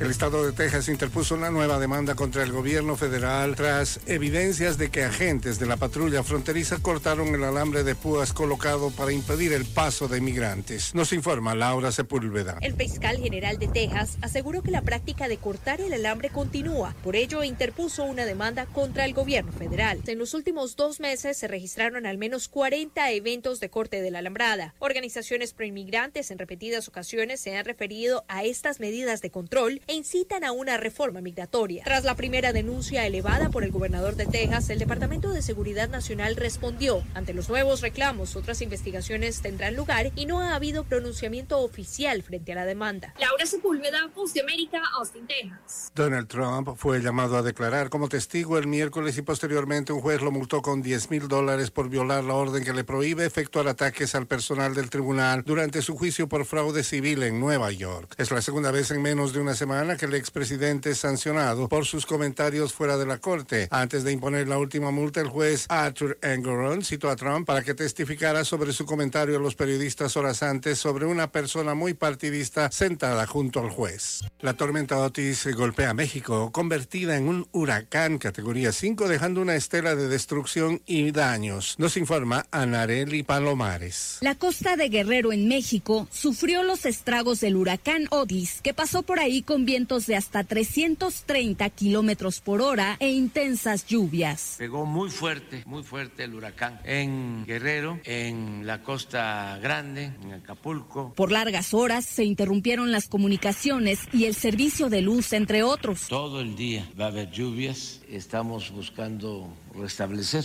las comunicaciones. Anareli Palomares, Voz de América, México. La opositora Patricia Bullrich, que resultó tercera en las elecciones presidenciales en Argentina y es una de las dirigentes de coalición de centro derecha Juntos por el Cambio, anunció su respaldo al ultraderechista Javier Milei en el balotaje del 19 de noviembre, generando un serio riesgo de fractura en sus socios políticos. Podría agudizar las divisiones en el PRO, partido de signo conservador El presidente de Estados Unidos, Joe Biden, se pronunció en contra de los ataques en represalia de colonos israelíes contra los palestinos en Cisjordania tras el asalto de Hamas el 7 de octubre. También dijo que redoblaba su compromiso de trabajar por una solución de dos estados para poner fin al conflicto palestino-israelí que lleva décadas. Biden dijo que los ataques de los colonos extremistas equivalían a echar gasolina al fuego en Oriente Medio desde el ataque de Hamas. Hay que poner fin a esto. Tienen que rendir cuentas. Tienen que parar ya, dijo el presidente Biden. La Fiscalía de Venezuela abrió una investigación contra organizadores de la primaria presidencial que la candidata María Corina Machado ganó con más del 90% de los votos. Desde Caracas nos informa Carolina Alcalde. El fiscal general de Venezuela, Tarek William Saab, anunció el miércoles el inicio de una investigación contra los organizadores de la primaria presidencial de la oposición celebrada el domingo por presunto fraude. Según Saab, pudieron cometerse los delitos de usurpación de funciones electorales, usurpación de identidad, legitimación de capitales y asociación para delinquir. Es un fraude. ¿Quién financió eso? ¿Quiénes estuvieron detrás de ello? ¿Por qué no se atendió a las mismas denuncias que realizaron los propios miembros de la Comisión Nacional de las Primarias, autodenominada así? Carolina, alcalde Voz de América, Caracas. La remoción de los ministros del Exterior y Defensa chinos parece reforzar la orden de obediencia total del líder Xi Jinping y la eliminación de todo rival en potencia dentro del Partido Comunista gobernante. La prensa estatal confirmó esta semana que el exministro de Defensa Li Shangfu y el ex canciller Qin Gang ya no están en funciones. Desde Washington, vía satélite. Y para Omega Estéreo de Panamá, hemos presentado Buenos Días, América. Buenos días, América. Vía satélite. Noticiero Omega Estéreo.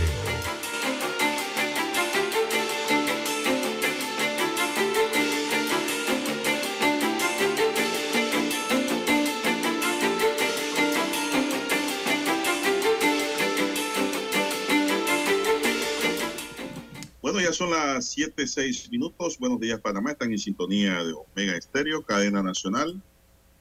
Bien, eh, tengo una nota aquí, don César, de la Comeninal que dice que el paro por decisión de todos los miembros que han participado en las negociaciones de consulta se inicia desde las 6 de la mañana de este jueves, es decir, hace una hora se inició. Así es. Y consiste en la permanencia en nuestros lugares de trabajo, pero con suspensión de labores y solo se atenderán casos de urgencia en las distintas regiones del país donde existen médicos, también veterinarios que entran al paro. Se brindará el servicio en áreas sensibles como aeropuertos, puertos, y, plan, y plantas de sacrificio para el caso de los veterinarios, es decir, para que la comida fluya, ¿no? Alimentos, las proteínas. Si al término de las 48 horas del paro, don César, no hay respuesta del gobierno, atenderemos las directrices que los gremios médicos en su conjunto adoptaremos en el marco de Comenenal. Puede ser, don César, digo yo, un paro indefinido. Este es un momento para que todos estemos unidos y poder contribuir así al engrandecimiento de Panamá e incentivar el amor patrio y la defensa de los más caros intereses de todos los panameños, especialmente los más desventurados, firma la presidenta de la Asociación Panameña de Médicos Veterinarios, la doctora Cecilia de Escobar. Así que ya saben, pues. Bueno, ahora es la Comenenal. Eh, recordemos entonces que la Comenenal es el gremio médico eh, más grande. O sea, este es el gremio que aglutina a más de 30, es, exacto, incluye a más de 30 asociaciones de galenos. O sea, usted ha escuchado paros de, asociaciones hasta ahora, ¿no? Los, los centros de salud hoy no van a trabajar. Exactamente. Eh, cuando la Comenenal llama es porque todas sus organizaciones, estas que usted ha escuchado durante los últimos días llamar a paro, todas ellas están dentro de la Comenenal. Entonces, la gran mayoría me refiero, ¿no? Así que son más de 32 organizaciones de médicos ahora que eh, con este comunicado se están uniendo a esta situación del rechazo al contrato minero a paros de labores eh, de 48 horas eh, prorrogables, la mayoría, y que iniciaron de algunos el lunes, otros el martes, continuaron el miércoles y hoy precisamente, bueno, iba a hablar sobre el tema del paro también que ha anunciado la, los especialistas del Santo Tomás. Ellos forman parte también de la Comenenal, don Juan de Dios, así que eh, la Asociación de Médicos Especialistas del Hospital Santo Tomás se acaba de sumar hace, hace algunos minutos, a las 7 de la mañana, se sumó entonces al llamado de paro de labores a partir de esa hora del día de hoy y por 48 horas prorrogables, también para exigirle, según señalan en un comunicado los del Santo Tomás, exigirle al gobierno nacional la derogación de la ley 406 eh, por considerarla inconstitucional, señalan los especialistas del Hospital Santo Tomás, que ellos también forman parte entonces de este gremio mayor que es la Comenenal y que agrupa a la mayoría, ¿no? A MOAX y a las diferentes asociaciones. Así que, bueno, don Juan de Dios, eh, se torna complicada la situación eh, por esa ala, ¿no? Que tiene que ver con los médicos que llaman entonces a este paro y que podría, esperemos que no, pero bueno, podría extenderse a un paro nacional. Bueno, ayer conversaba con un médico del centro de salud, don César del MINSE, me dice, no, nosotros no vamos a trabajar desde las 6 de la mañana mañana. Mm. Solamente urgencia, más nada. Bueno, me informa aquí don César, protesta en la Domingo Díaz, cerca de Fensa, bueno, ese es un punto de protesta. Un paño abierto en ambas direcciones, dice el sindicato de allí en protesta es el mismo que protesta allá en Villasaita, don César. Así es, es la, Coca-Cola. Dice, hay un cierre en la autopista Panamá-Colón, en San Juan, en Colón. Hay un cierre en la autopista Panamá-Colón, en San Juan, en Colón. Me informan aquí, don César. Y usted sabe que por esa autopista la única emisora que se oye clarito es Omega Estéreo, don César. Así es, tiene una antena unidireccional. Una potencia increíble, necesaria. Y lo digo porque yo viajo a Colón constantemente y uso la autopista. Sí. Nos vamos con una señal clarita, y de vuelta. Bueno, mucha gente nos está escuchando, ya saben que hay tráfico interrumpido allí. Eh, También repetimos, se reportan los cierres de vía, entonces en rechazo a esta ley minera en Santiago de Veraguas, en el centro del país, Don Juan de Dios, en la parte más central. Eh, hay protestas en estos momentos, también frente, como usted señala, al Centro de Rehabilitación Femenino eh, y repetimos en la espiga de la chorrera. Allí es donde parece estar uh, aún complicado más ¿no? la situación por eh, las características del flujo vehicular en ese punto, en donde hay una construcción y evidentemente es el entronque ¿no? de la carretera nacional con la ciudad de La Chorrera, Reiján, y que conecta ya hacia Ciudad Capital. Así que se complica la circulación la mañana de hoy. También aprovechamos para comunicar de que había surgido anoche en redes sociales y hoy salió en crítica libre de que una mujer había fallecido eh, producto de un disparo en el área de Plaza Tocumen. Eh, nos aclara una fuente de entero crédito de la Policía Nacional que la mujer de nombre Maribel Castro González, de 19 años, una jovencita, sí sufrió una herida a la altura de la clavícula izquierda, pero está herida hasta este momento. Su condición de salud es estable, nos aclaran. Ella no ha muerto, como dijo un tabloide. Y pues se está investigando de dónde provino la bala, si de la policía o de los fascinerosos que salen con armas a disparar también contra la policía y para hacer vandalismo. Así es. Así que hay una investigación abierta al respecto, pero la buena noticia para mí, don César, es que la mujer se mantiene con vida. Claro, claro. Es lo importante, ¿no? Eh, bien, también en cuanto a los eh, cierres de calles, el reporte que llega desde la autopista de Arreján La Chorrera, repetimos, el sector de Montelimar en este momento, en Montelimar, se encuentra despejado y hay tráfico eh, fluido en ese punto en Montelimar, en la antigua autopista. Eh, recordemos que allí para la mañana de hoy se han anunciado protestas contra la ley minera en los siguientes puntos. Todavía no se han registrado, pero están anunciadas. En Bacamonte, en Howard, eh, en la entrada de Howard, en Vista Alegre, también donde se ubica Valle Hermoso y algunas otras partes de la autopista. Hasta el momento el tráfico está fluido, hasta el momento. Bien, son las 7:13 minutos, don Dani. Vamos a hacer la siguiente pausa y regresamos con más noticias. Noticiero Omega Estéreo. Desde los estudios de Omega Estéreo, establecemos contacto vía satélite con la voz de América. Desde Washington, presentamos el reportaje internacional.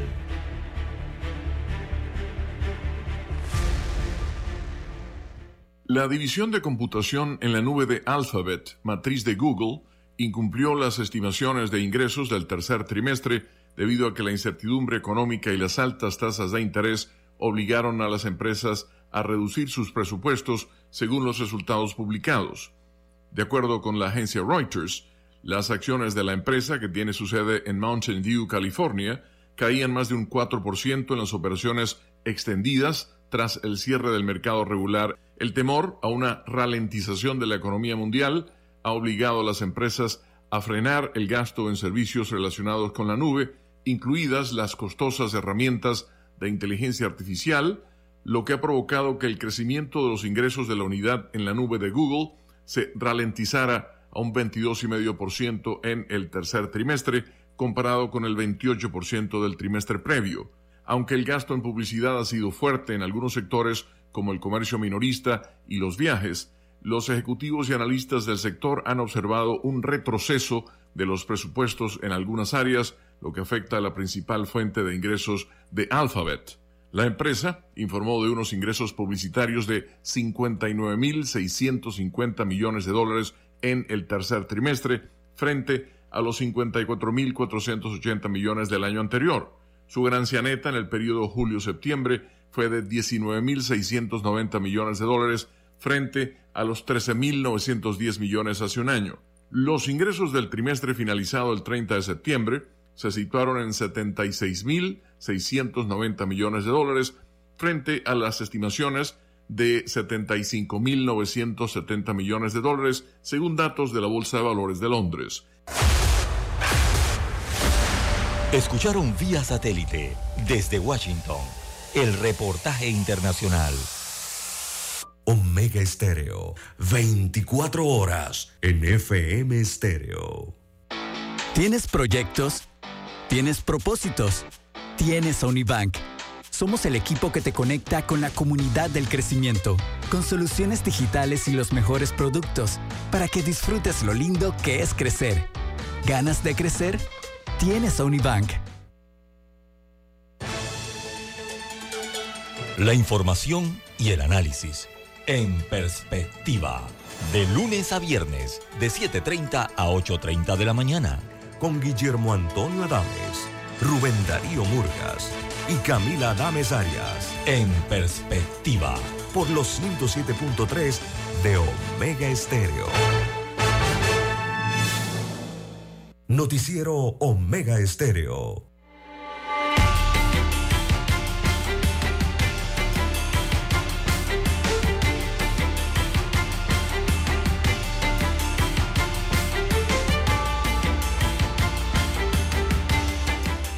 Bien, seguimos, señoras y señores, son las 7:17 minutos. Don César, un juez de garantía, condenó ayer por el delito de hurto agravado a cuatro personas quienes ingresaron a locales comerciales en la, plan- en la Plaza 5 de Mayo durante las protestas contra el contrato ley minero.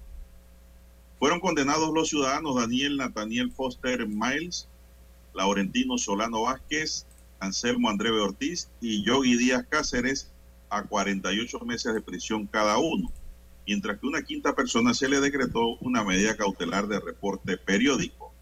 Según la investigación, el lunes 23 de octubre, en horas de la tarde, Díaz junto a otras personas quienes mantenían medida cautelar de reporte periódico, ingresaron a un local comercial ubicado en la 5 de mayo para saquearlo. Díaz y la otra persona se apoderaron de celulares y otros artículos de teléfono causando una lesión de 10.112 dólares aproximadamente al local, mientras que el otro hurto sucedió en la madrugada del 24 de octubre en el mismo local comercial donde los sentenciados Foster, Solano y Andreve se apoderaron de artículos e insumos por un valor de 540 dólares. De acuerdo con la Procuraduría, este caso fue investigado por la sección primaria de delitos contra el patrimonio económico de la Fiscalía Metropolitana. Además del caso de hurto agravado, la sección de homicidio y femicidio del área comenzó este martes una investigación por el delito de tentativa de homicidio contra dos agentes de la Policía Nacional. Los dos agentes resultaron heridos cuando acudieron a controlar actos vandálicos la noche de lunes en el sector del Chorrillo, don César. Así que eh, ya hay condena. Esto tiene que ser por acuerdo de pena, don César. 48 meses. Así es. Vamos a ver, ahora se los transforman a 10 multas y quedan en la calle rompiendo otros locales, don César. Así es, don Juan de Dios. Bueno, eh, 7, 19 minutos de la mañana. Revisaba aquí el boletín electoral. Eh, bien, don Juan de Dios, Sergio Chello Galvez es el candidato a la alcaldía de Panamá por los partidos Realizando Meta y el partido Alianza. Así que Chello, como le conocen en Panamá, o Sergio Galvez es su nombre correcto, es la apuesta entonces de estos partidos para eh, el municipio de Panamá rumbo a las elecciones del año 2024. Galvez, eh, quien renunció al partido Cambio Democrático para sumarse a las filas de RM, colectivo fundado por el expresidente Ricardo Martinelli Berrocal, tiene como candidata a la vicealcaldía a Jacqueline Muñoz. Jacqueline Muñoz es la hija del exdiputado José Muñoz, que precisamente es el presidente del partido Alianza, que está en alianza con el partido Realizando Metas, recordemos, para estas elecciones generales.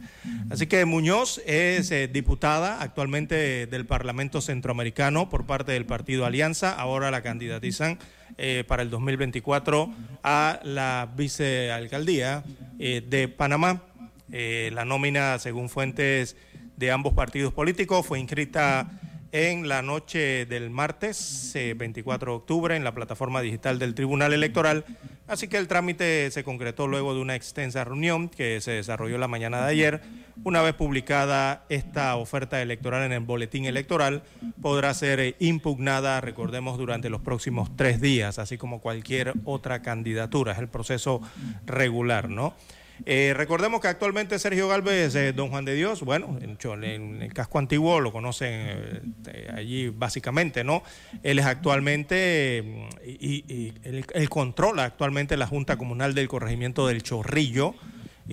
Por años ha sido también diputado de la Asamblea Nacional y también dentro de ese corregimiento, en la Junta Comunal, lo han señalado, ha tenido muchos señalamientos de prácticas clientelistas para eh, ganar elecciones, ¿no?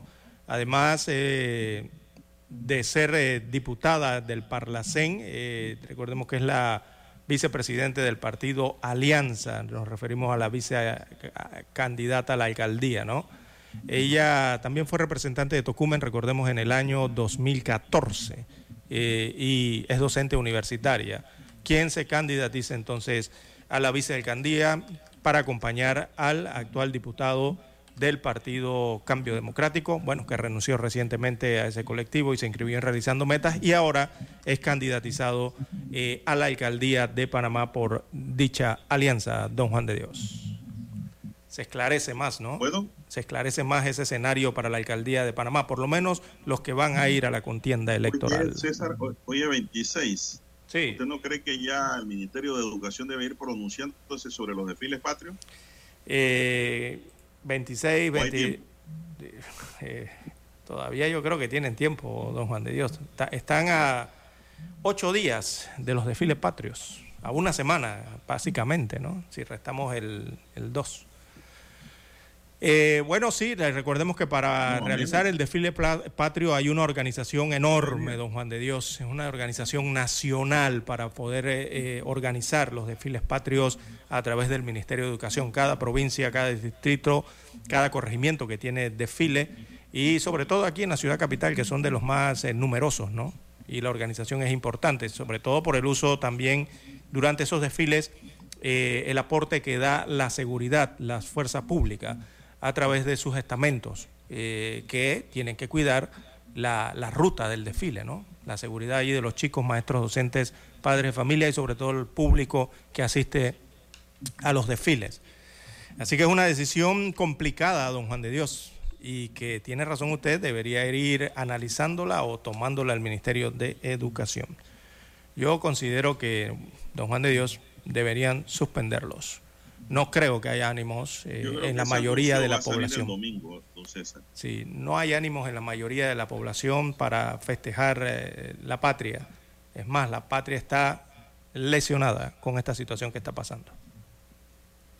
Son las 7.24, aún sin cuantificarlas, los cierres de vía y protestas callejeras están ocasionando pérdidas económicas a los comerciantes de la provincia de Panamá Oeste, siendo los microempresarios los más golpeados. Omar eh, eh, Sugasti, miembro de la Asociación Panameña de Ejecutivos de Empresa, capítulo de Panamá Oeste, calcula la pérdida en unos 9 millones de dólares ya. En tanto que a través de un comunicado la Cámara de Comercio, Industria y Agricultura de Panamá Oeste hizo un llamado a la cordura y a la protesta pacífica. Rechazamos las posiciones extremas de vandalismo, saqueo y cierres totales de vías que ponen en peligro la paz, la economía local y nacional, dijeron. Ahmed Olmo, presidente de este gremio, estima que el 65% del comercio local, principalmente microempresas, están afectados por las protestas y cortes de vías. Bueno, César, yo creo que no hay nadie que no haya sido afectado ahora mismo por las protestas. Sí, todo el Todos. país, evidentemente, ¿no? Todos estamos afectados, ¿no, César? Todo el, todo el país. Y, eh, Pero, ¿vale la pena? A mí me parece que sí hay que sacrificarse, don César. Hay que sacrificarse por el bien del país. Para que el gobierno entienda de que ha metido las cuatro así es. con la aprobación de ese contrato de ley minero, don César, que desde un principio violó el artículo 159 en su actuación por parte de la Asamblea Nacional cuando devolvió el contrato ley, cuando Eso la función de ellos, según este artículo numeral 15, es aprobar o improbar los contratos en los cuales sea parte o tenga interés el Estado o alguna de sus entidades o empresas de su si su celebración no estuviera reglamentada previamente conforme al numeral 14 o algunas estipulaciones contractuales no estuvieran ajustadas a la respectiva ley de autorizaciones. Es decir, la Asamblea no tenía esa facultad, don César. No, claro que no. Es que por allí arranca otro punto más que se le suma a las es inconstitucionalidades. inconstitucionalidad, correcto. Exacto, ese es otro punto más que se suma a la lista de, de lo que ya traía arrastrando este tema del contrato minero, don Juan de Dios. Otro punto más. Eso es como dicen, otra mancha más para el, otra raya más para el tigre, ¿no? Así es. Bien, Bien, eh, don César, son las 7.26. ¿Algo más? Sí, nada más eh, los últimos reportes de la provincia de Chiriquí, el occidente del país, don Juan de Dios, eh, ya reportan desde las cámaras de comercio de esta región eh, que algunas estaciones de combustibles en la provincia de Chiriquí se están quedando sin diésel y sin gasolina, o sea, sin combustibles. Esto debido a que los camiones eh, cisternas que transportan este material, eh, este, este suministro, perdón, no han podido pasar producto de los cierres de vías contra el contrato minero.